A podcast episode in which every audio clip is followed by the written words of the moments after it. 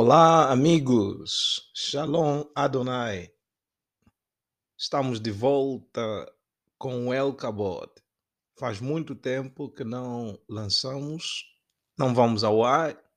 Pedimos as sinceras desculpas, tal como sabem.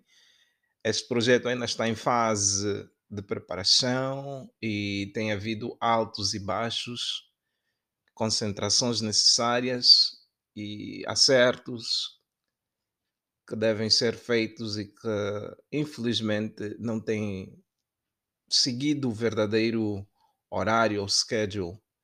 Pelo que pedimos as sinceras desculpas, a, o vosso perdão e a vossa compreensão. Mas estamos aqui de volta para, mais uma vez, partilharmos um devocional na série do conjunto de devocionais Eu Não Sou um Fã. E vamos dar continuação dos devocionais que já fomos seguindo dentro da série Não Sou um Fã. Ah, nós estamos abordando o conjunto de devocionais negando 25 dias negando. Desta feita, o tema de hoje é o Rei da Colina. E vamos ter um texto principal no primeiro livro de Samuel, capítulo 18, versículo 30, que diz: Quando os chefes dos filisteus saíam para a guerra contra Israel, David obtinha mais êxitos que todos os outros oficiais de Saul e, por isso, tornou-se ainda mais famoso.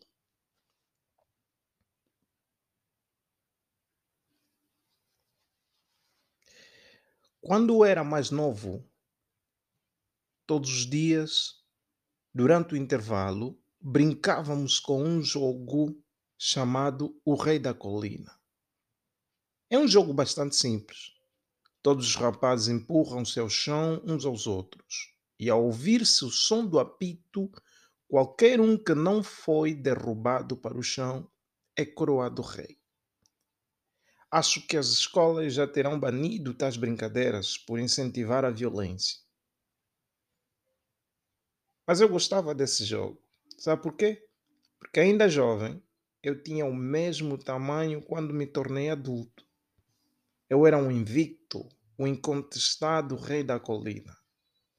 Desfrutei do meu reinado como rei até o dia que um novo aluno, mais alto e maior que eu, juntou-se à minha turma.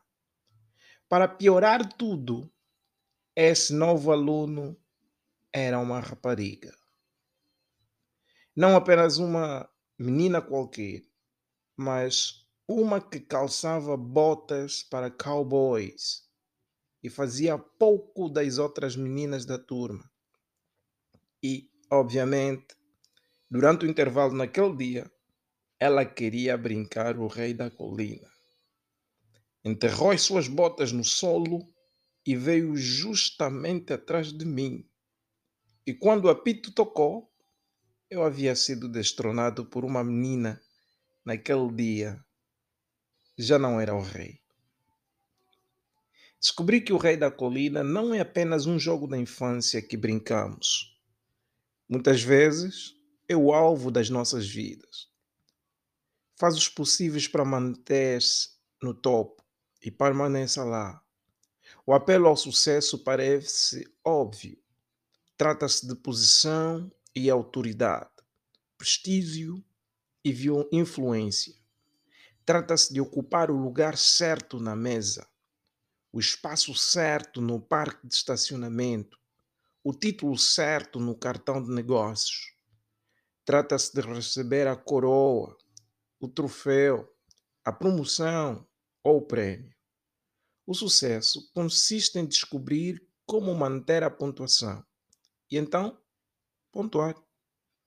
A palavra sucesso raramente é usada nas escrituras, mas uma das equivalências mais próximas é a palavra abençoado ou abençoada.